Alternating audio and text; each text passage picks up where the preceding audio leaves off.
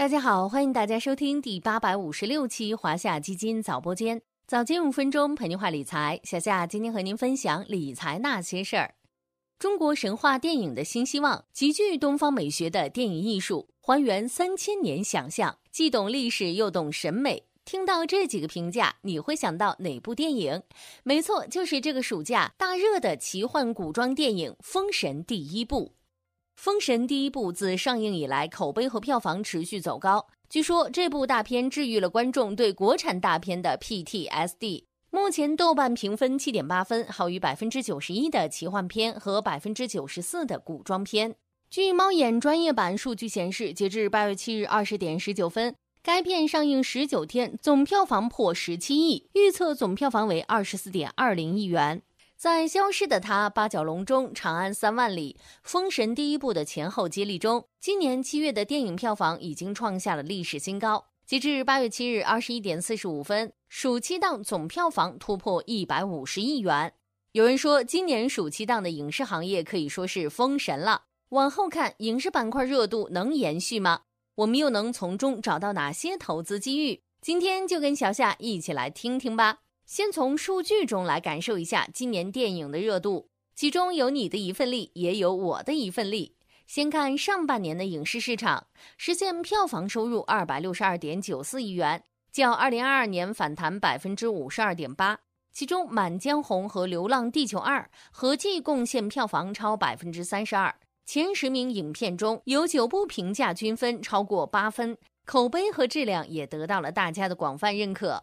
接着是正在进行的暑期档，目前总票房突破一百五十亿元，已经超过二零二零年到二零二一年的暑期档票房总和。截至七月三十一日，二零二三年度电影总票房也已突破了三百五十亿。暑期档的后半程还有《孤注一掷》《暗杀风暴》等多部电影，或许还能为暑期档票房再添一把火。从行业面来看，今年从春节档到暑期档都是爆款频出。几部重磅影片持续接力，上半年票房持续大幅恢复，下半年优质影片充足，已有超百余部影片定档，影视院线有望加速复苏。从政策面来看，影视行业也迎来了政策利好，电影审批进度全面加速。小夏之前跟大家聊过的国家发展和改革委员会关于恢复和扩大消费措施的通知，其中就提到需促进文娱体育会展消费。具体来看，要加快审批等工作进度，持续投放优秀电影作品和文艺演出，优化审批流程，加强安全监管和服务保障，增加大型活动供给等多方面的内容。另外，从技术面来看，AIGC 技术创新对影视院线的影响也很大。AIGC 技术在影视、营销等领域的应用发展。能够全面提升电影制作从前期策划到电影制作再到宣发阶段的效率。